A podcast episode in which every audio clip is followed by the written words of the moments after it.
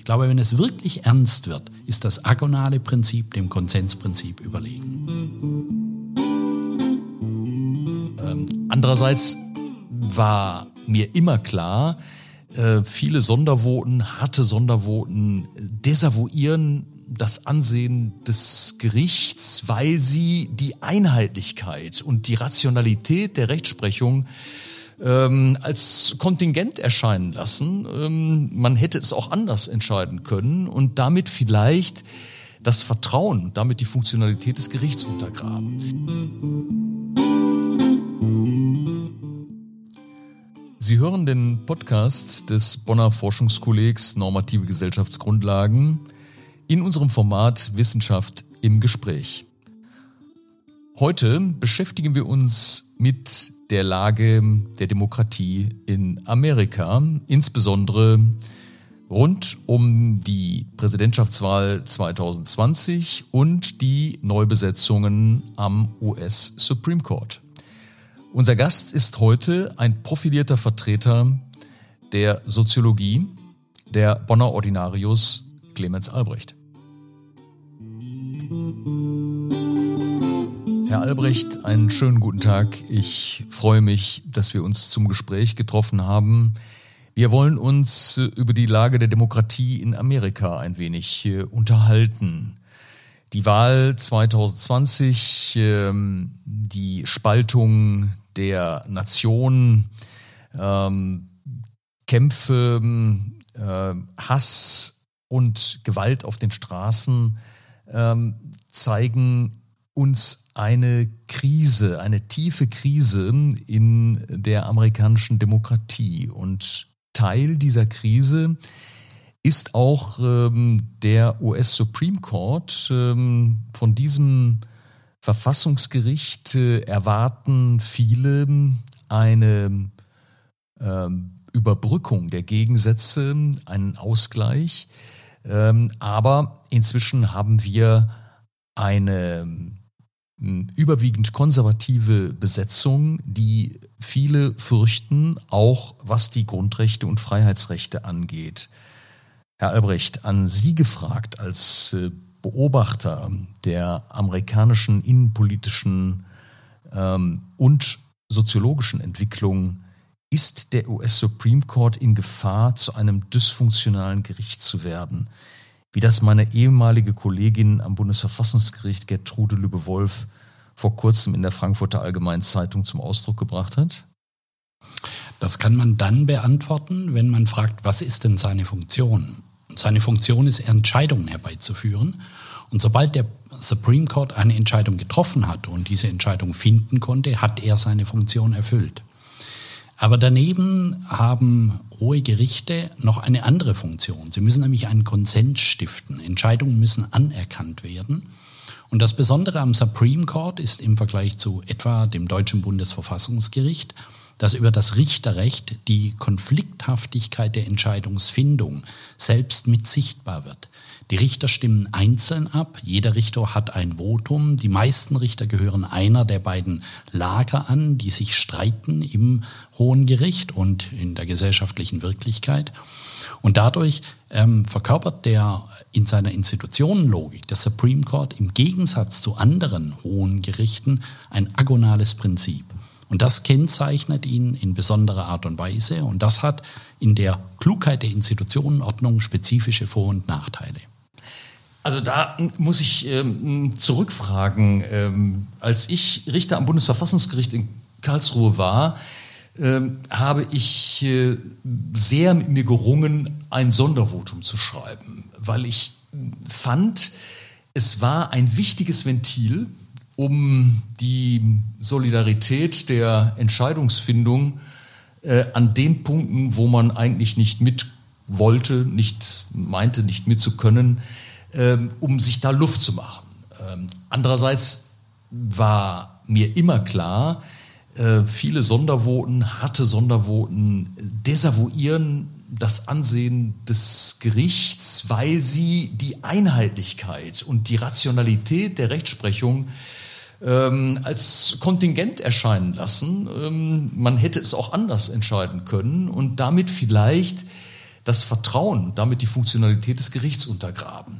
Jetzt äh, höre ich bei Ihnen das Wort agonal in einer ja, geradezu positiven Art und Weise. Ähm, stehen da zwei verschieden gelebte Demokratiemodelle hinter, eine, äh, die, die, die, die Suche nach Autorität und äh, nach feststehender Gewissheit äh, auf der einen Seite und auf der anderen Seite nach Diskursivität äh, und Pluralität auch verkörpert in einem Entscheidungsgremium?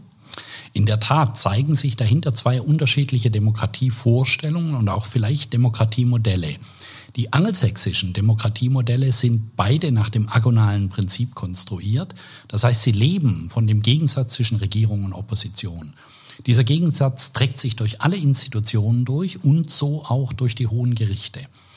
Das hat den entschiedenen Nachteil, dass die Legitimität der einmal getroffenen Entscheidungen unter Umständen offen bleibt, weil ja immer die Minderheitsmeinung eine gewichtige Meinung ist. Es hat allerdings den entschiedenen Vorteil, dass diejenigen, die mit dem Urteil, so wie es gefällt ist, in Grundsatzentscheidungen gar nicht leben können, gleichwohl sich in diesen Gerichten repräsentiert sehen. Jetzt kann man sagen, es gibt eine Reihe von Urteilen, da ist genau dieses agonale Prinzip dysfunktional. Das sind Urteile von, ich sage mal, einer Bedeutung, die jetzt in der Bevölkerung keine große Erregung erzielen. Aber es gibt, glaube ich, einen Typus von Urteilen, bei dem es dauerhaft Teil des politischen Kampfes sein wird und die höchstrichterliche Entscheidung keine endgültige Entscheidung über diese Frage, sondern nur eine vorläufige Mehrheitsentscheidung judifiziert. Und genau dieser Typus von Urteil, der wird durch das Konsensprinzip beim Gericht eher in die Latenz gedrängt, worauf sich die Anhänger der unterlegenen Meinung in den hohen Gerichten nicht mehr repräsentiert sehen. Darum werden die amerikanischen Richter wie Popstars von beiden Seiten gefeiert und verehrt, auch wenn sie unterliegen. Das darf man nicht vergessen, weil sie ja immer die Hoffnung mit tragen, dass einmal anders entschieden werden könnte. In den USA ist das am deutlichsten sichtbar am Abtreibungsurteil und an der Abtreibungsfrage. Sagen Sie das, was Sie beschreiben für die Gerichtsbarkeiten, was mir sehr einleuchtet. Äh, ist das nicht auch dann ganz folgerichtig, auch das Unterscheidungskriterium hm, zwischen den hm, unterschiedlichen Formen, wie man Demokratie lebt? Äh, Regierung und Opposition äh, gibt es auch in Deutschland. Ähm, das Bundesverfassungsgericht hat das äh, zu einem der konstitutiven Mechanismen der Demokratie erklärt, dass es eine parlamentarische freie Opposition gibt. Ähm, aber in der Tat hat man oft den Eindruck, ähm, dass wir nach Konformität streben im politischen Raum. Wir können es gerade in der Corona-Krise beobachten. Ähm, es fällt der Opposition sehr schwer, irgendeine andere Position zu formulieren. Vielleicht gibt es auch keine vernünftige andere Position, aber vielleicht liegt es auch daran, dass die Deutschen in der Krise eine klare Wegweisung wollen, starke politische Führung wollen und nicht diesen agonalen Kampf, wie wir ihn beim Brexit erlebt haben im englischen Parlament, wo sehr, mm, sehr kontrovers, äh, sehr nah gegeneinander äh, diskutiert wird. Und man hatte den Eindruck, das ganze Vereinigte Königreich, das fällt womöglich auseinander. Ist der Preis für die agonale Demokratie nicht inzwischen zu hoch? Wird der kontinentaleuropäische, der deutsche Typ nicht in Zukunft vielleicht sogar der erfolgreichere sein, weil er nur er die Fliehkräfte der Gegenwart äh, bannen kann?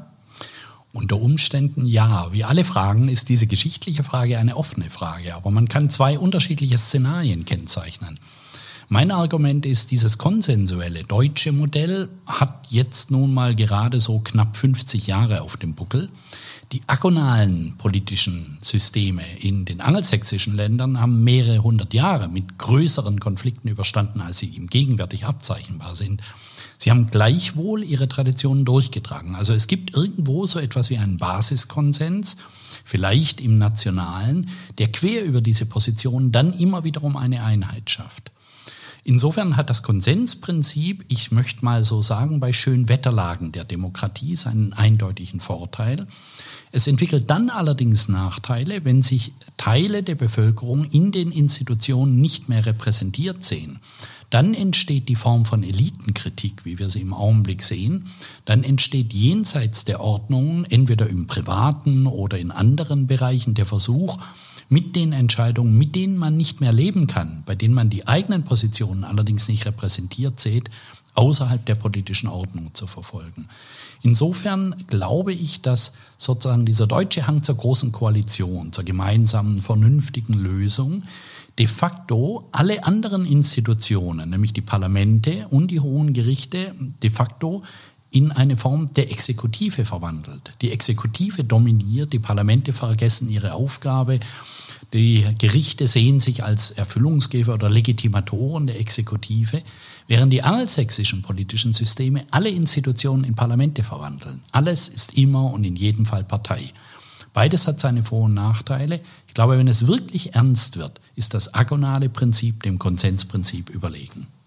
Das ist eine spannende These. Vor allen Dingen, wenn man sich vor Augen führt, wie tief die amerikanische Gesellschaft und wohl auch die englische Gesellschaft äh, gespalten ist, äh, was wir aus ähm, kontinentaleuropäischer Sicht ähm, für eine ernste Gefährdung der Demokratie halten. Ähm, da steht äh, Ihre Analyse ähm, völlig konträr äh, zu.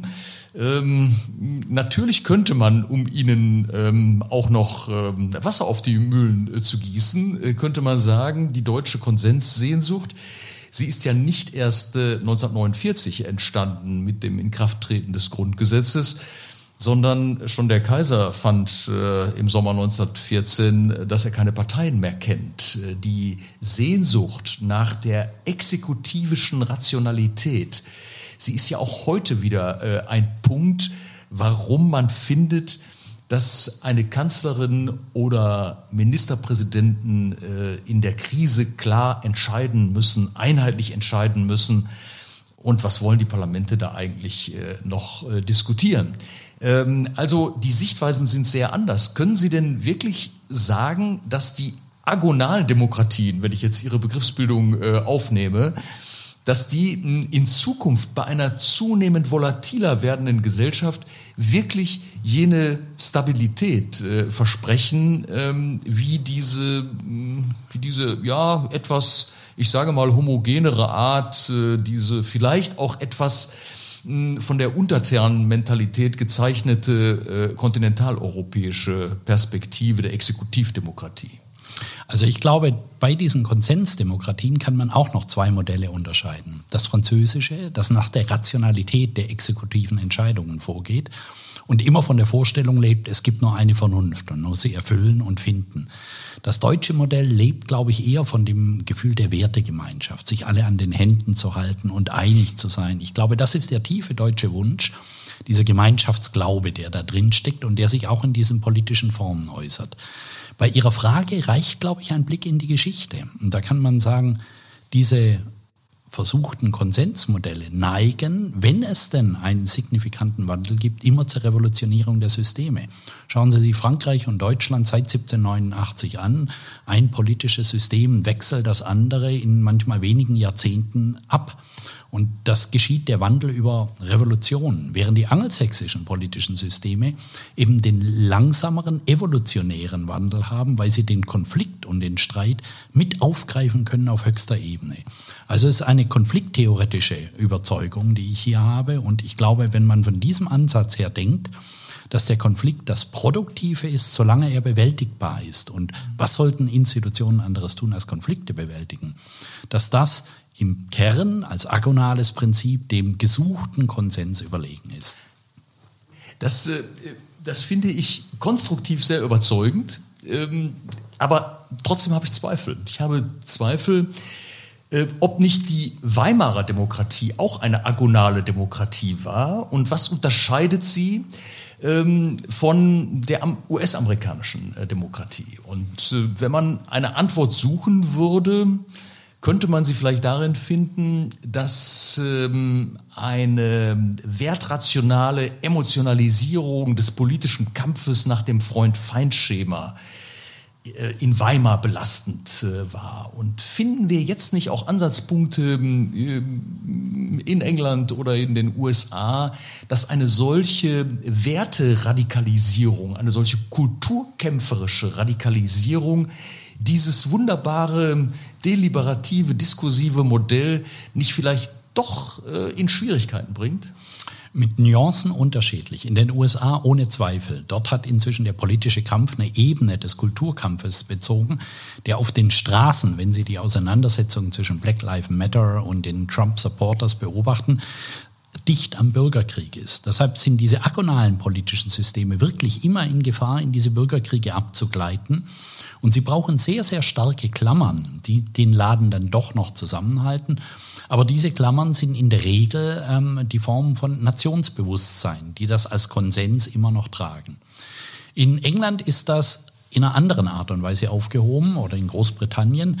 Dort gibt es einen vorgängigen Elitenkonsens, der das Agonale überbrückt. Also wenn man sich die dichten Kampfszenen in diesem eng gesetzten englischen Unterhaus anschaut, wirklich ein Genuss für alle, die politischen Streit lieben, aber gleichzeitig die hohe artifizielle Kunst, mit der Sprache umzugehen, die Anspielung, das Spielerische generell bei dieser Elite, die auf denselben Gymnasien in Idien oder ähnliches groß geworden ist, dann hat das einen, wie kann man sagen, über Tradition gebändigten Charakter, das Agonale. Wann das in eine Tiefe geht, die wirklich das System auseinanderreißt, ist schwer zu sagen. Aber nochmal, ich verweise auf die Geschichte. 200 Jahre relative Kontinuität im britischen System noch weitertragend, ohne großen Revolutionen auskommend, eine Kontinuität des politischen Systems. Und das ist, glaube ich, eine institutionelle Klugheit, die dort drin steckt. Also die Art und Weise, wie die Institutionen gebaut worden sind, scheinen in einer tiefen Kopplung zu dem, wie die Gesellschaft funktioniert, gebaut zu sein, sodass sie eben diese Stabilität entwickeln. Deshalb meine ich, dass wir unseren Lehrmeistern in Sachen Demokratie nach 1945 ruhig ein wenig mehr Vertrauen in die Grundlagen ihrer Demokratie entgegentragen sollten, als es die deutschen Eliten heute tun. Tja, also diejenigen, die uns zuhören, das muss ich sagen, das ist eigentlich starker Tobak für unsere typischen Denkweisen, weil wir sind in Europa, vor allen Dingen in Deutschland, sehr überzeugt davon, dass wir eigentlich die stabilere und bessere Form der Demokratie haben. Und äh, Sie, Herr Albrecht, Sie haben uns im Grunde genommen mit einer soziologischen Beobachtung den Blick verfremdet. Und äh, Sie haben mich jetzt erschüttert, äh, dass möglicherweise das, was wir als Krise der Demokratie etwa in den USA wahrnehmen, dass das vielleicht ein Mechanismus neuer künftiger Stabilität ist, während wir unsere Sehnsucht nach Konformität vielleicht als ein Risiko mit uns herumschleppen, was die Zukunft unserer freiheitlichen Gesellschaft angeht. Herr Albrecht, ich danke Ihnen für dieses Gespräch. Bitte. Das war ein Beitrag unseres Formats Auf den Grund. Wissenschaft im Gespräch. In zweiwöchigem Turnus möchten wir aktuelle Themen zum Anlass nehmen, wissenschaftlich zu sondieren, was hinter dem Offensichtlichen steckt. Wenn Ihnen der Podcast gefallen hat, Teilen Sie ihn oder verfassen Sie einen Kommentar. Kommentare, die uns anregen, Themen weiter zu verfolgen oder Neues aufzugreifen. Vielen Dank fürs Zuhören.